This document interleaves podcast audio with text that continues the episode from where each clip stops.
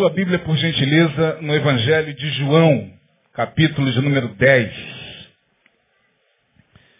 João 10.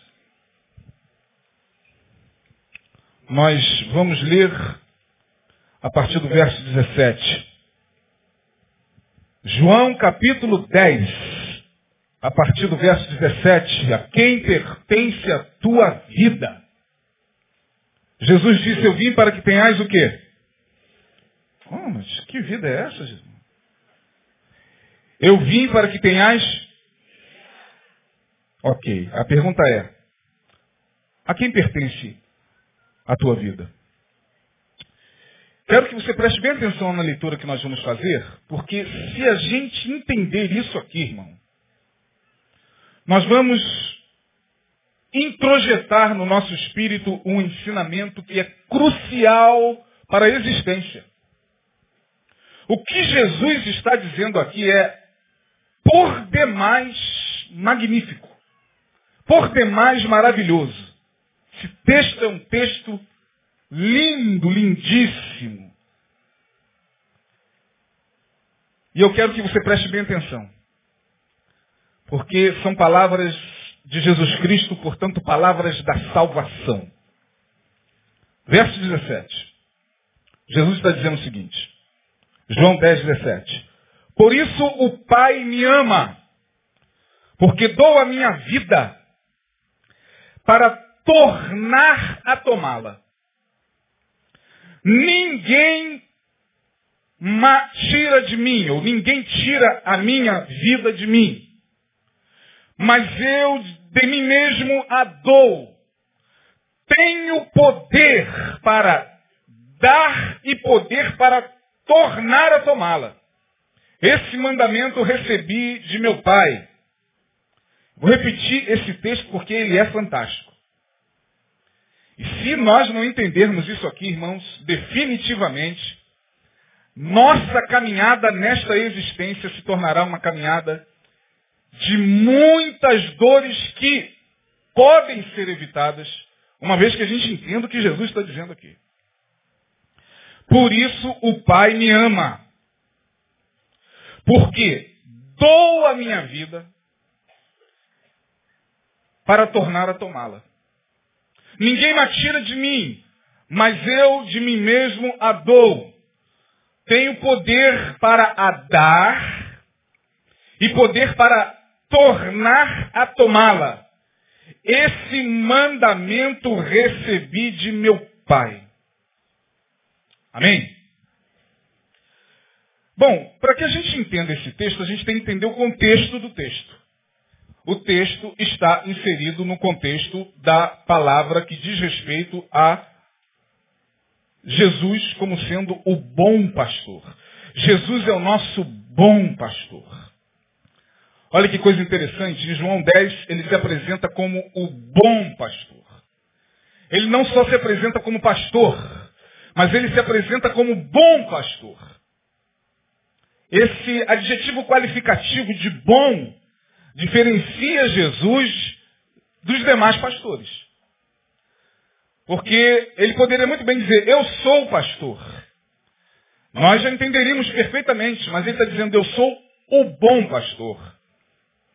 Por que, que ele se coloca como bom pastor? E é interessante que Há alguns textos na Bíblia que nos dão a ideia, através desses adjetivos qualificativos, de que tais adjetivos caracterizam bem o que Jesus está dizendo. Por exemplo, em Mateus capítulo 16, versículo 18, logo depois que Pedro responde a Jesus, dizendo, é, quando Jesus pergunta, quem, quem, quem dizeis o que dizeis os homens acerca do filho do homem? E aí Pedro, é, uns falam, tu és Elias, outros dizem, tu és Jeremias, outros dizem, tu és um dos profetas. E Pedro se levanta com ousadia e diz, tu és o Cristo, o Filho do Deus vivo. Lá no verso 17 do capítulo 16, Jesus olha para ele e diz, bem-aventurado és tu, Simão Barjonas, mas não fique tão alegre assim porque você acertou. Não foi de ti mesmo que disseste isso. Mas Foi o meu Pai que revelou a você. Meu Pai que está nos céus, quem te revelou. E no verso 18, Jesus diz para Pedro, ah, também a ti te digo, tu és Pedro, e sobre esta pedra edificarei o quê? A minha, e as portas do inferno não prevalecerão sobre ela. Tu és Pedro, e sobre esta pedra, Jesus estava fazendo uma alusão a ele como uma pedra viva. Portanto, Jesus não está se referindo a Pedro como a pedra, conforme a, a, a, a teologia da igreja oficial afirma. Eu não estou aqui para confrontar nenhum tipo de teologia. Mas Jesus, e todos nós sabemos, sempre se apresentou na Bíblia como a pedra que os edificadores rejeitaram. A pedra que os edificadores rejeitaram, esta foi posta por principal da esquina. Ele mesmo diz que, sendo ele esta pedra, sobre esta pedra ele edificaria a sua igreja. Quando ele diz edificarei a minha igreja, significa que existem outras agremiações, existem outras congregações cujo nome é igreja, mas que não pertence a Jesus. Senão ele não falaria, edificarei a minha igreja. E o pronome é possessivo. Jesus está dizendo o seguinte, olha, dentre as igrejas espalhadas pelo mundo, eu tenho a minha igreja. E o meu compromisso é com a minha igreja. O meu poder, a minha glória, a minha presença é para a minha igreja. E sobre a minha igreja, já não posso falar sobre as demais. Mas sobre a minha igreja, as portas do inferno não prevalecerão. Sobre a minha igreja. Portanto, em Mateus 16, você vê que Jesus ele enfatiza muito bem esse pronome, é, é, esse adjetivo, melhor dizendo, qualificativo, sobre a minha igreja. Em João 4, 23, naquele diálogo com a mulher samaritana, que vocês muito bem conhecem, lá no verso 23, depois de um longo papo com a mulher, ele vai dizer o seguinte, acerca da adoração. A hora vem, e agora é, em que os verdadeiros o quê? Verdadeiros, mais forte, verdadeiros Quantos são verdadeiros adoradores aqui? Amém? Você se sente um verdadeiro adorador? Por que verdadeiro adorador? Olha, mais uma vez, Jesus está adjetivando o adorador. Ele poderia dizer o seguinte, a hora vem agora é, em que os adoradores adorarão ao Pai em espírito e em verdade. Ora, já teríamos entendido a mensagem, mas ele mais uma vez enfatiza. Ele diz o seguinte, a hora vem e agora é, em que os verdadeiros adoradores adorarão ao Pai em espírito e em verdade, porque o Pai procura aqueles que assim o adorem. Portanto, temos uma igreja que é a igreja de Jesus. Temos adoradores nesta igreja que são verdadeiros, portanto, subentende-se que se há adoradores verdadeiros, há adoradores o quê? Há adoradores? Não, é lógica, isso é lógica, raciocínio lógico. E agora em João 10, Jesus se coloca como o bom pastor. Eu sou o bom pastor. E o bom pastor dá a sua vida pelas ovelhas. Temos uma igreja que é de Jesus, verdadeiros adoradores que adoram ao Pai e que seguem ao bom pastor. Ora, se há um bom pastor, Manifesto é que existe o quê? Hã? Mais forte. Um mau pastor. E nesse texto que nós acabamos de ler, Jesus se apresenta como um bom pastor. Eu me recordo que quando criança, eu sou nascido e criado no Evangelho, eu cantava uma musiquinha que nem me recordo mais de toda a sua, a sua letra, mas eu me lembro que era mais ou menos assim, o bom pastor é Cristo, com ele andarei. Como se lembra disso aqui? Meu bom pastor é Cristo. Só, só lembra até aí. Pois é, meu bom pastor é Cristo. Com ele andarei. Portanto, todo pastor que se espelha num bom pastor tem que ter as características do bom pastor. E quando a gente analisa esse texto, a gente vê que Jesus, dentre muitas características, coloca coloca-se como um pastor que, sendo bom, oferece liberdade às pessoas. Lá no verso de número 9 do capítulo 10, ele vai dizer o seguinte: Eu sou a porta. Eu sou a porta. Se alguém entrar por mim, entrará e sairá. Olha que coisa interessante, ele não está dizendo que vai entrar e vai ficar. Ele não está dizendo, olha, aquele que entrar por mim vai entrar, mas para sair vai ficar difícil. Aquele que entrar por mim vai entrar, mas nunca mais vai sair. Porque eu vou fechar a porteira, eu vou é, é, impedir o acesso dessa ovelha. Não, ele está dizendo o seguinte, olha, eu sou o bom pastor. E sendo o bom pastor, quem entra por mim encontra pastagem, entra, sai à vontade. Portanto, uma das principais características do pastoreio de Jesus, ou daqueles que seguem a Jesus, é liberdade. E quando a gente fala nessa palavra liberdade, nós temos que pensar bem sobre a nossa própria condição de vida.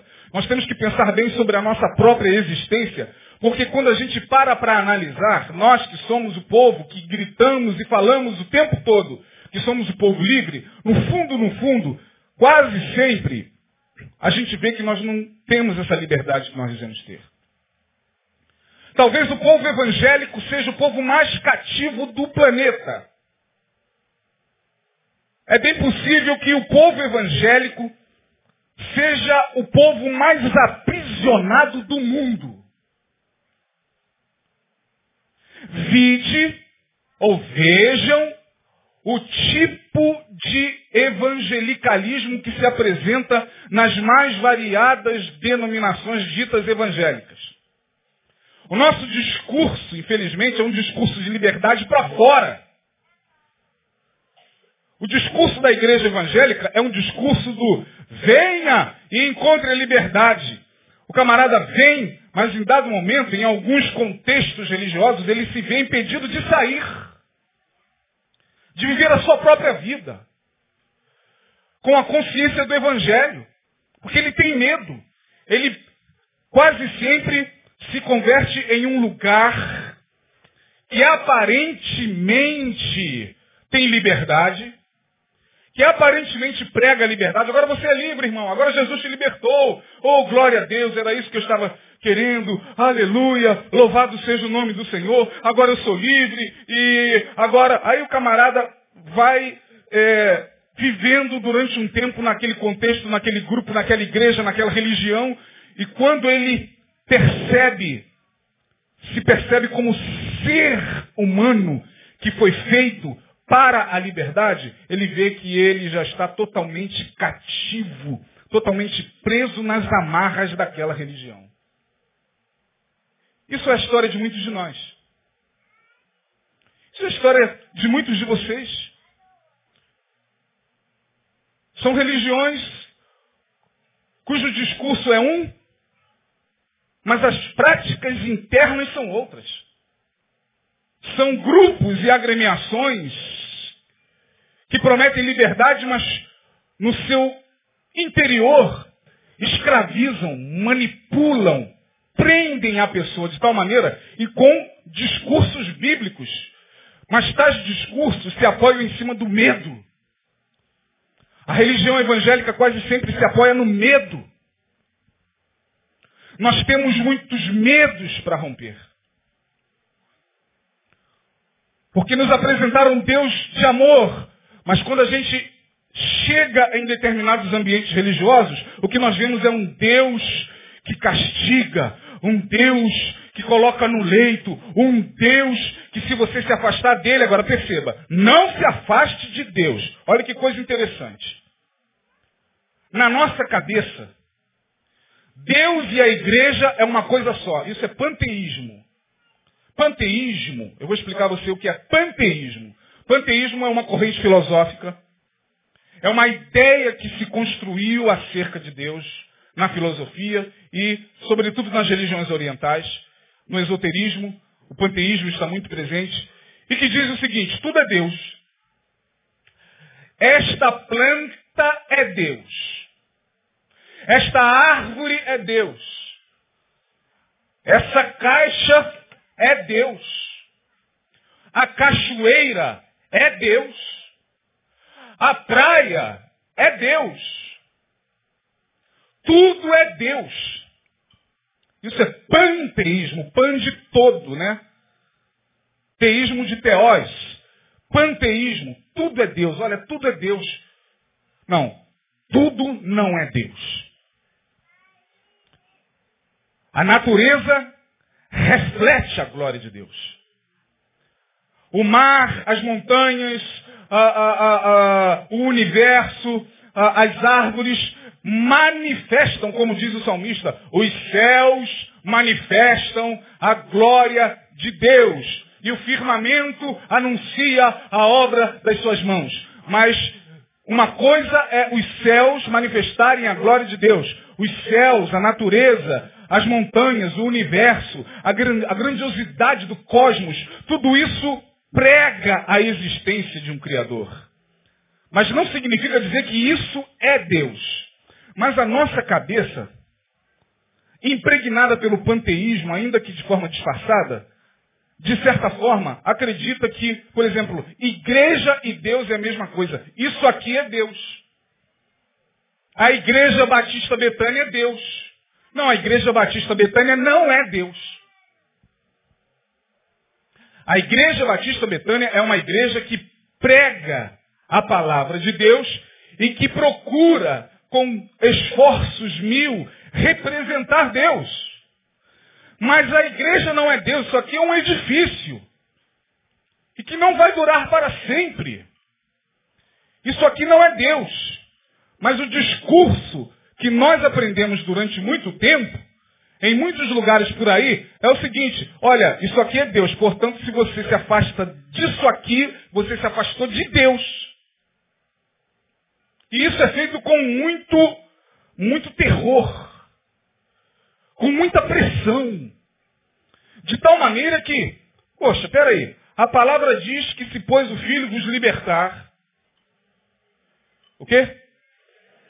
Mas quando eu olho para a minha vida, eu vejo que infelizmente, por conta de, de, de determinadas cadeias que, que me foram colocando dentro da religião, eu não tenho mais o direito de ser eu.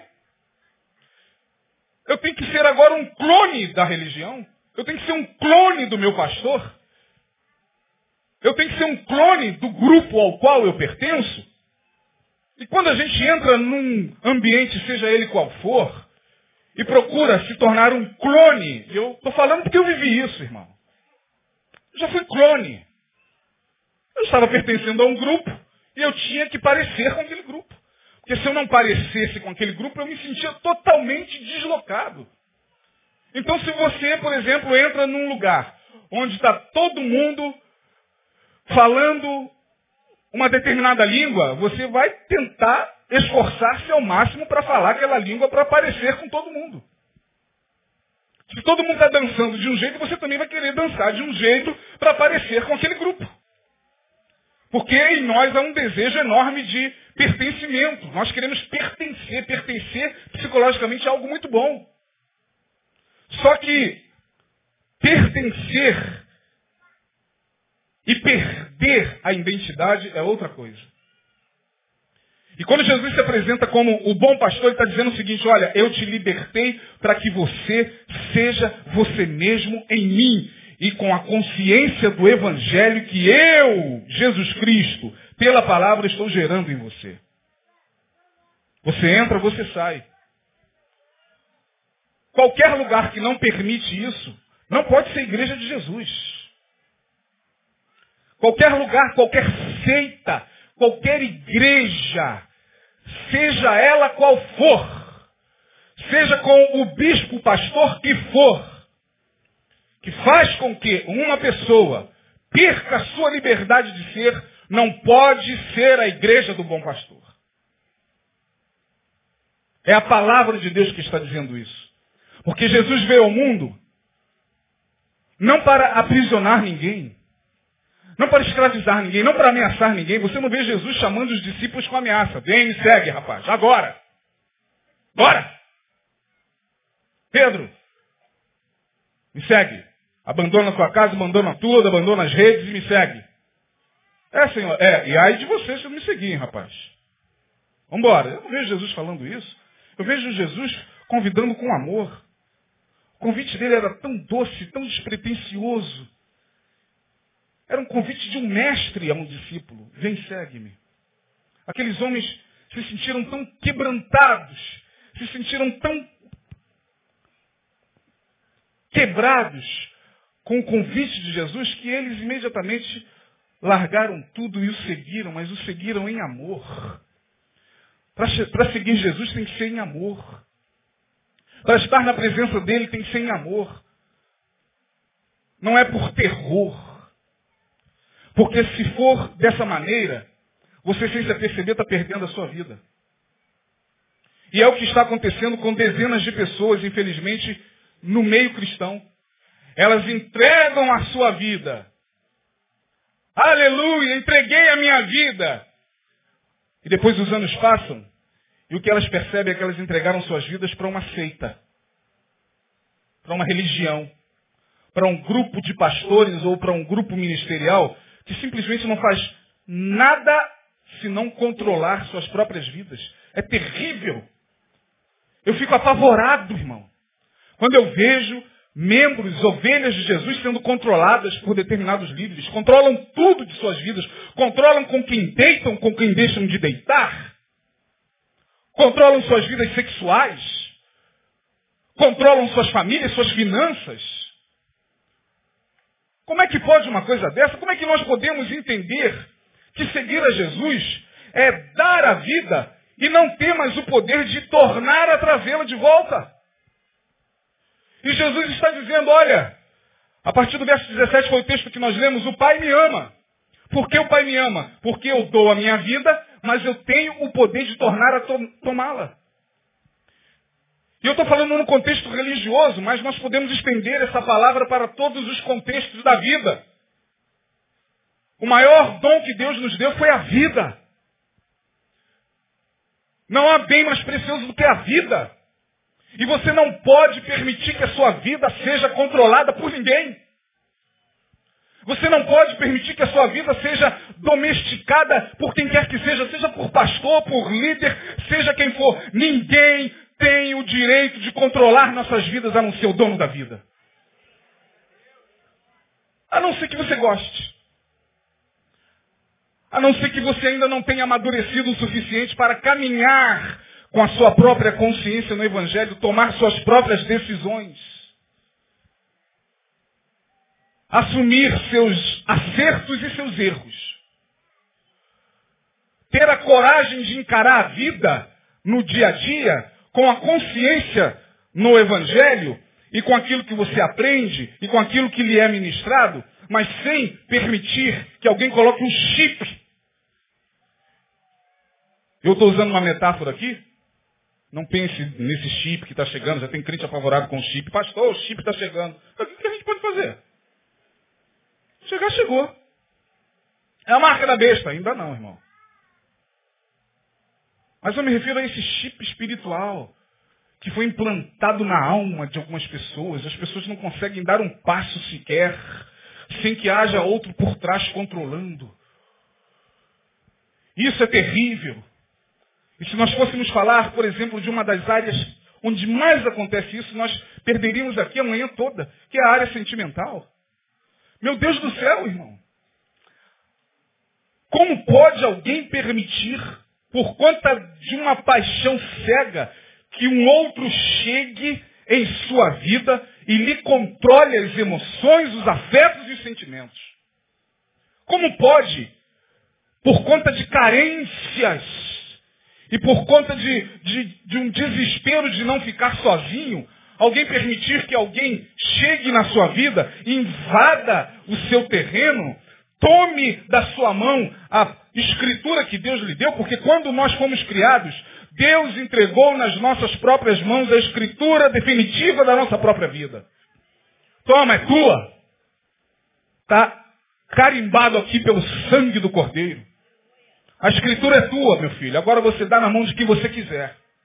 E aí o que mais a gente vê são mulheres dando a escritura da sua própria vida na mão de homens que chegam e a escravizam. Vide, vejam o que aconteceu agora há pouco no bairro da Posse. Essa tragédia lastimável, esse assassinato brutal dessa menina que era fanqueira. Por quê? Porque ela já tinha perdido a sua vida há muito tempo. A gente entrega a escritura da nossa vida em troca de favores, em troca de bens materiais. Ah, ele é rico, ele pode me dar uma, uma vida boa. É, ele é rico, ele pode te dar uma vida boa, mas ele pode escravizar você para o resto da vida. E quando você for pegar a escritura definitiva das mãos dele, ele vai dizer para você, agora você me pertence. Agora você é minha. E agora é eu quem controlo para onde você vai, com quem você conversa, aonde você pode ir ou não pode ir. É assim que a gente vê acontecer todos os dias. Isso é terrível. Porque o que Jesus está dizendo aqui é algo crucial. Ele está dizendo o seguinte, olha, o Pai me ama. Jesus sente o amor do Pai. Como bom pastor, ele olha para si como ser humano e ele sente o amor de Deus nele mesmo quando ele diz, o Pai me ama, porque eu dou a minha vida e tenho poder de tornar a trazê-la. Ninguém tira minha vida de mim, disse Jesus. Ninguém vai tirar a minha vida. Portanto, essa história de que Jesus foi um mártir, essa história de que Jesus morreu como mártir, mártir, coisa nenhuma. Mártir foi Tiradentes, Gandhi, tantos outros. O mártir morre por uma boa causa. Mas o mártir não pede para morrer, até pressente que vai morrer por aquela causa. Mas o mártir, se pudesse, não morreria. Mas Jesus não, Jesus sabia que entregaria sua vida na mão de seus malfeitores, ele deixou bem claro, não, eles não estão tirando a minha vida. Não pensem vocês que os malfeitores estão tirando a minha vida. Eu tenho poder para dar a minha vida e tenho o poder para tornar a trazê-la de volta. Por isso o Pai me ama. E uma das características do amor de Deus em nossas vidas é o fato de nós sabermos administrar bem a nossa própria vida. Uma das características do amor de Deus na vida de todos nós, que somos pessoas maduras. Eu não estou falando dos incapazes, eu não estou falando das crianças, eu não estou falando daqueles que ainda estão sob custódia, eu estou falando de você, estou falando de mim, estou falando de todos nós, e nem dos idosos, que ao chegarem numa determinada faixa etária precisam, de certa forma, serem conduzidos, mas estou falando de você, que olha para si e vê que você não tem total liberdade nesse seu relacionamento que é alguém que ainda dita regras pesadas sobre você, que é alguém que usa de covardia e de chantagem emocional para te aprisionar, para não, não, não deixar você se expressar como ser. E a pior prisão é a da alma. Não é aquela prisão de cadeias físicas. A pior prisão é essa da alma. É quando a gente olha para nós mesmos e percebe que a gente não é tão livre assim como a gente diz ser. Portanto, o que Jesus está afirmando nesta passagem é algo espiritualmente profundo, irmãos. Espiritualmente profundo. Jesus está dizendo que o Pai o ama porque ele sabia o que estava fazendo com a sua vida. Jesus sabia o que estava fazendo com a sua vida. Ele não estava vivendo como um ébrio ele não estava arriscando nada, ele sabia o que estava fazendo com a sua vida. Ele sabia que ele poderia entregar a sua vida por amor à humanidade, mas poderia trazê-la de volta. Sempre que a gente entrega as nossas vidas nas mãos, seja da religião, seja de um líder, seja de quem quer que seja, seja da, na, nas mãos de um homem, de uma mulher, e não tem mais o poder de retomar a nossa vida, nós já estamos em trevas profundas. Portanto, nesta manhã eu quero perguntar a você a quem pertence a tua vida. Olhe para si e responda para si mesmo a quem pertence a tua vida. Nesse texto, Jesus está também afirmando que ninguém tem poder sobre a sua vida. Portanto, ele estava em posse de si mesmo. Ele estava dizendo o seguinte, no verso 18, ninguém tira minha vida de mim, mas eu de mim mesmo a dou. Eu tenho esse poder. E esse poder foi dado a mim e a você. Nós não temos que fazer nada porque a religião manda. Nós não temos que fazer nada porque o pastor mandou. E se nós não fizermos, seremos amaldiçoados, como muitos estão por aí nessa mentalidade. Nós não temos que obrigatoriamente fazer alguma coisa, nem para o reino de Deus, por obrigação. Porque o pastor mandou, porque o líder mandou. Desde que bem o frade, frade, na boca do forno. Forno, tudo que o mestre mandar, faremos todos. E se não fizermos, seremos amaldiçoados. A bênção de Deus não vai chegar sobre a nossa vida, porque o pastor vai amaldiçoar, porque o pastor tem poder de maldição. Eu estava dia desses assistindo em casa o culto de uma determinada denominação. Aí o pastor está pregando. Para lá e para cá. Aí o telefone tocou no meio da congregação. Aí ele parou. E falou assim, um maldito telefone. Eu amaldiçoo o teu telefone. Todo telefone que você comprar vai dar defeito. Não adianta, pode comprar mil telefones. Porque nenhum deles vai funcionar. Porque eu amaldiçoo o teu telefone. Eu falei, Jesus amado. E não isso que o cara não acreditou. E o pior, a maldição. Porque o cara não está em posse da sua própria vida, ele não tem consciência plena de que homem algum tem poder para amaldiçoar ninguém. A não ser que a gente queira receber a maldição, porque a Bíblia diz isso. A Bíblia diz que a maldição sem causa não encontra repouso, assim como a ave vagueia sem encontrar ninho, assim é a maldição sem causa. Mas nós vivemos ainda apavorados. Apavorados. Olha, eu vou contar uma coisa que aconteceu com um cantor sertanejo. Eu li isso no Facebook. Preste atenção, irmãos. O cara não faz sucesso. O cara é uma água. Fica nesse negócio de sofrência agora. Agora virou moda. Sofrência. Cantar sofrência. Dor de cotovelo agora tem nome. Sofrência. E aí um camarada que eu vou poupar o seu nome. Isso aconteceu. Denilson, isso aconteceu mesmo. Cantou sertanejo, canta aqui, canta ali, querendo um espaço ao sol e tal. Não conseguia fazer sucesso. Ele foi, isso lá em Vitória. E o meu está em Vitória? Que maravilha. Vamos que vai abençoar aquela terra lá. O cara não fazia sucesso. Preste atenção você aí da internet, irmão. E aí ele teve uma brilhante ideia. Ele disse, já sei, eu vou à igreja de Satã, tem uma igreja em Vitória chamada Igreja de Satã, e vou procurar lá o sacerdote de Satanás para me abençoar. Lá chegando ele falou, olha, eu não faço sucesso, é, já tentei tudo e o sucesso não chega. E eu queria fazer sucesso, eu estou disposto a negociar com o diabo. Quero vender minha alma. Aí o sacerdote olhou para ele e falou assim, quer vender tua alma, cara? Quero, quero vender tua alma. Tu sabe o que está fazendo, cara? Sei. Aí o sacerdote o colocou à prova. Falou o seguinte, não, eu não vou receber só a tua alma. Você tem filha? Tem. Quantos anos? Dois anos. Quero a alma da sua filha também.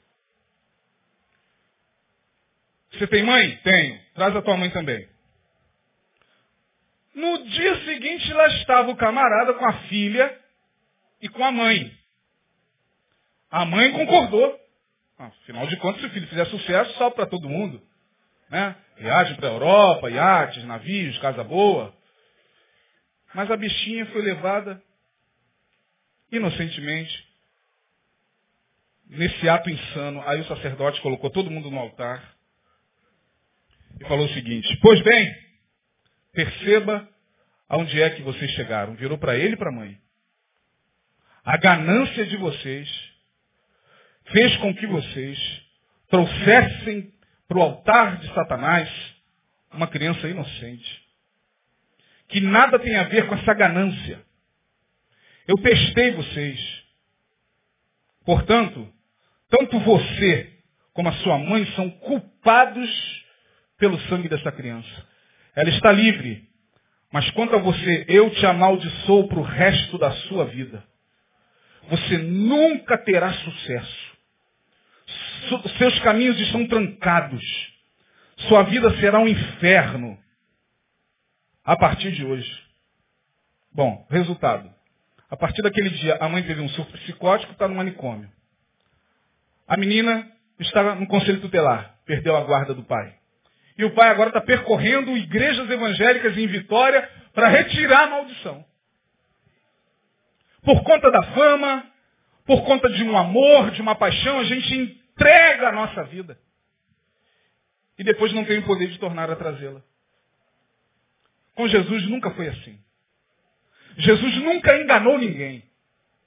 Jesus nunca disse que nós entregaríamos a sua vida ou as nossas vidas para que não tivéssemos mais as nossas vidas em posse de nós mesmos. Não, ele disse o seguinte, olha, você quer me seguir? A raposa tem seus covis, as aves dos céus têm seus ninhos, o filho do homem não tem nem onde reclinar a cabeça. Pensa duas vezes. Porque é renúncia. Tem que haver voluntariedade. No reino de Deus, tudo é voluntário. No reino de Deus, funciona de acordo com a palavra do profeta Zacarias, não é por força e nem por. Portanto, se não é por força nem por violência, e sim pelo Espírito de Deus, nós temos que crer nessa palavra e entender que quem faz a obra, quem convence o homem do pecado, da justiça, do juízo, não é a igreja, não é o pastor, não é a denominação, é o Senhor. É Deus. O pregador tem a sua parte, claro. Um bom pregador, como o pastor Neil, ajuda muito. Mas quem convence o homem do pecado, da justiça e do juízo é o Espírito Santo, minha gente. Pare de ficar obrigando o seu marido, você tem que ir hoje, ele acorda.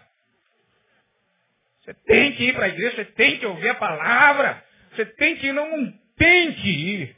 Ore e diga, Senhor, a tua palavra diz que quem convence é o, é o Espírito do Senhor. Então toca no coração desse homem. Eu creio que tu podes fazer isso. Eu creio que tu podes trabalhar. Eu creio que tu já estás soprando o teu vento no coração empedregrido desse homem, dessa mulher. Enfim, daqui a pouco você vai ver o que, que Deus vai fazer. Oh, eu quero ir para a igreja hoje. Todos nós já tivemos essa experiência. Quantos aqui já tiveram essa experiência? Olha aí, minha gente. Do nada. De uma maneira leve, a pessoa chegou, eu vou lá na tua igreja. Ouço falar tanto daquela tal de Betânia lá, e ouve mesmo, porque a nossa igreja está na boca de todo mundo. As pessoas já ajudam a evangelizar. Hoje eu vou lá. Aí vem, ouve a palavra, chega aqui, vê uma palavra diferente, vê uma ministração diferente, vê algo que até então ele imaginava que nunca poderia ouvir, e aí se converte. E aí vem e entrega a sua vida a Jesus. E aí já está se matriculando para a classe de batismo. Não é assim, Romão? Não aconteceu isso várias vezes aqui? Hã? Várias vezes. Porque quem convence o homem do pecado, da justiça e do juízo é o Espírito de Deus, minha gente. Nós temos que crer nisso, temos que parar de sair por aí achando que nós somos ou nós temos alguma coisa de especial e que vai fazer com que o camarada venha. Não, quem vai fazer com que o camarada venha é o Espírito Santo, que convence o homem, que toca no coração do homem. Martinho Lutero disse isso. Eu concordo com Martinho Lutero. Martinho Lutero diz o seguinte, olha, se não fosse Deus eu jamais me converteria. Porque até o ato de eu levantar a mão e ir à frente e me entregar a Ele, até esse ato é Ele agindo em mim. Portanto, Jesus está dizendo o seguinte, olha, tenha posse da sua própria vida, não entregue a sua vida, a vida é o bem mais precioso. Jesus veio para nos dar vida e vida em abundância, amém? Jesus veio para que nós pudéssemos viver nesse mundo difícil com vida. E vida tem a ver com consciência de administrar bem sua própria existência. Jesus está falando o seguinte, olha minha gente, administrar bem a própria vida é um mandamento de Deus. Olha o verso 18. Ninguém tira minha vida de mim, mas eu de mim mesmo a dou. Tenho poder para a dar e poder para tornar a tomá-la. Esse mandamento recebi de meu Pai. Esse mandamento, que mandamento? O mandamento de administrar bem a minha própria vida, de andar com a minha consciência e com os meus pés e com minhas vontades direcionadas pela palavra e não por alguém que vai tirar a minha soberania de ser. Você não pode render a sua soberania a quem quer que seja, seja a líder, seja a homem, seja a mulher, seja quem for. Porque naquele grande dia, quando nós nos depararmos de, com o juízo, não, a igreja não vai passar pelo juízo. Você sabia disso? Então, deixa eu fazer aqui uma, uma ressalva. A igreja vai passar pelo tribunal de Cristo para receber o galardão. Então, quando a gente fala de juízo, a gente está falando do juízo de Deus sobre toda a impiedade. Mas Paulo diz que nós haveremos de comparecer ante o tribunal de Cristo para receber a, o galardão pelo que fizemos com o nosso corpo. E naquele dia quem vai dar contas a Deus não é o teu pastor, não sou eu, nem o Neil, nem o Denilson, nem o Lindoval, nem o Josimar, nem o Bispo Macedo, nem o, o, o Bispo sei lá das quantas, nem o Papa, para você que é católico, nem o padre da sua paróquia, nem o omã da sua mesquita, nem o, o, o, o mestre da sua religião. Quem vai estar diante de Deus é você e você. E Deus vai pedir conta da sua vida. O que, que você fez com a sua vida? Ah, não, a minha vida foi, foi toda controlada pela, pela igreja. Não interessa o que, que você fez da sua vida. Porque eu dei a você a sua própria vida. E você entregou a sua vida porque você quis. Você se deixou escravizar pela religião, por aquele homem, por aquela mulher, e perdeu a sua identidade porque você quis, você foi alertado para não fazer isso. Finalizando a minha palavra. Alguns questionamentos que nós deveríamos fazer. Primeiro, esse inicial, a quem pertence as nossas vidas. O que, que nós estamos fazendo com as nossas vidas? Como diz uma canção antiga da música popular brasileira, o que, que a vida fez com a nossa vida? O que, que essa relação está fazendo com você, mulher? O que, que essa religião que você professa está fazendo com você? Está fazendo você perder a sua identidade? Que, que esses valores que foram acometendo o teu coração estão fazendo com você? Você está perdendo a sua vida? Em troca de quê? Jesus está dizendo o seguinte, olha, é tempo de você trazer a tua vida de volta. Você entregou a sua vida e talvez você esteja com muita dificuldade de tornar a trazê-la de volta. Mas em Jesus você pode fazer isso. Em Jesus nós podemos alcançar a liberdade, porque foi para a liberdade que Cristo nos chamou. A religião engana. Tem muita igreja por aí que engana. Ah, liberdade! Liberdade, caramba, eu vou para lá, porque lá tem surf, porque lá tem, tem é, é, isso, lá tem aquilo, e lá. Eu não estou falando daqui não, hein, gente. Eu estou falando de, de alguns outros lugares por aí. Onde o líder chega e, caramba, olha, vem para cá e tal, que nós somos livres, galera, olha aqui, aqui é todo mundo legal e tal. O cara entra, quando o cara entra, pá! Algema nele algema, cadeia. E aí, o que, que houve? Daqui você não sai mais, meu filho. Se sair, você está ferrado. Pelo amor de Deus, eu pensei que era liberdade. Não, aí é. Aí acabou. Aí é todo mundo controlando a vida de todo mundo, é o pastor, é, é, se metendo na vida pessoal de todo mundo. É a bispa, a pastora visitando a casa dos irmãos para saber que tipo de sexo essa irmã está fazendo com o marido, para falar que é pecado, não pode fazer isso. É o líder que vai visitar nas reuniões semanais e vai lá tomar café, comer, encher pança, para depois ficar enchendo de culpa a pessoa, que a pessoa não aparece há dois domingos na igreja, e porque não apareceu dois domingos, uh, tá, tá, nós estamos sentindo a sua falta. É o dízimo, na verdade, que ele está cobrando, e aí, meu irmão, uma escravidão só. E aí a pessoa fica, meu Deus, Jesus, eu pensei que eu ia te encontrar em liberdade, e agora, e agora? Só se Jesus trouxer a tua vida de volta. Só se Jesus chegar e falar, sai daí, filho, e vem viver em mim. Porque eu vim para que você tenha vida.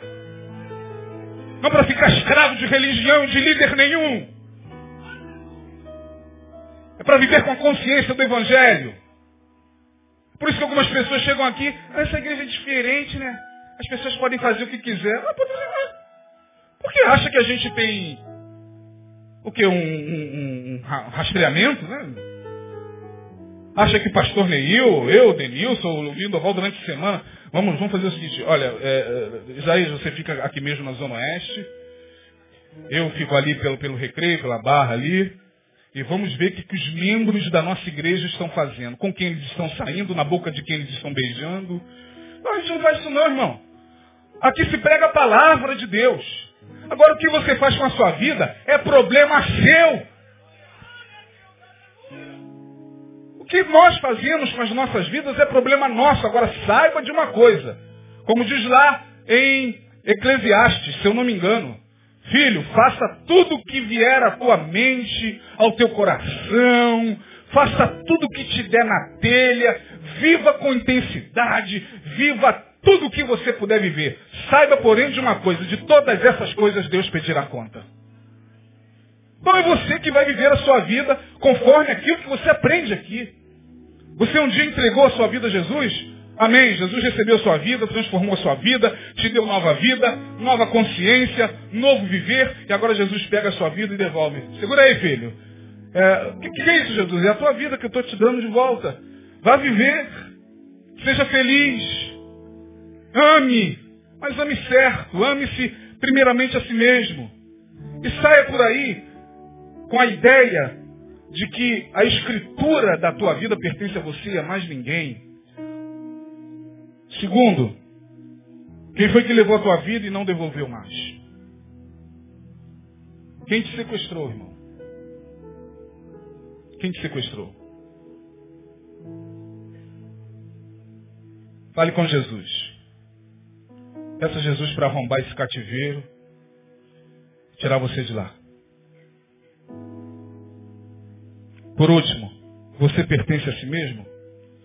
Você tem a posse da sua vida? Porque é isso que Jesus está falando. Olha, o Pai me ama, esse mandamento recebi de meu Pai, eu sou o bom pastor, quem entra por mim entra, sai, encontra pastagens, tem liberdade. Liberdade não é libertinagem, liberdade não é para sair por aí fazendo o que bem entende. A liberdade é para você administrar bem a sua própria vida sem que alguém esteja por detrás controlando. Isso é liberdade. Liberdade é você se conduzir de acordo com a tua consciência. É você assumir compromissos no reino de Deus. Aqui nós temos muito compromisso. A Igreja Batista Betânia é uma igreja de muitos compromissos. Compromisso é uma coisa. Compromisso com Deus é uma coisa.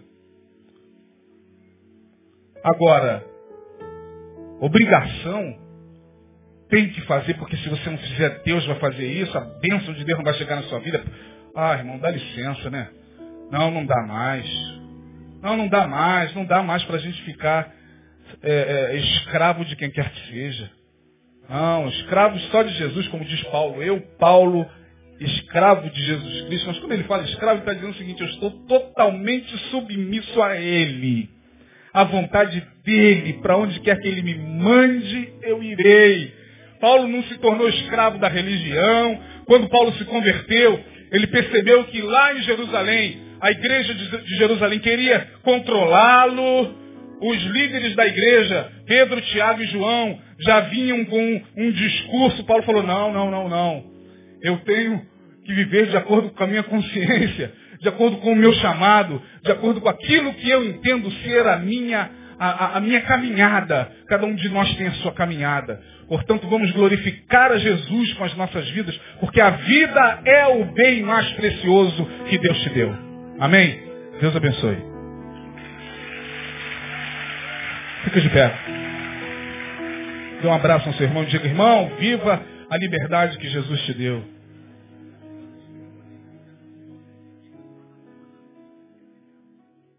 Glória a Deus.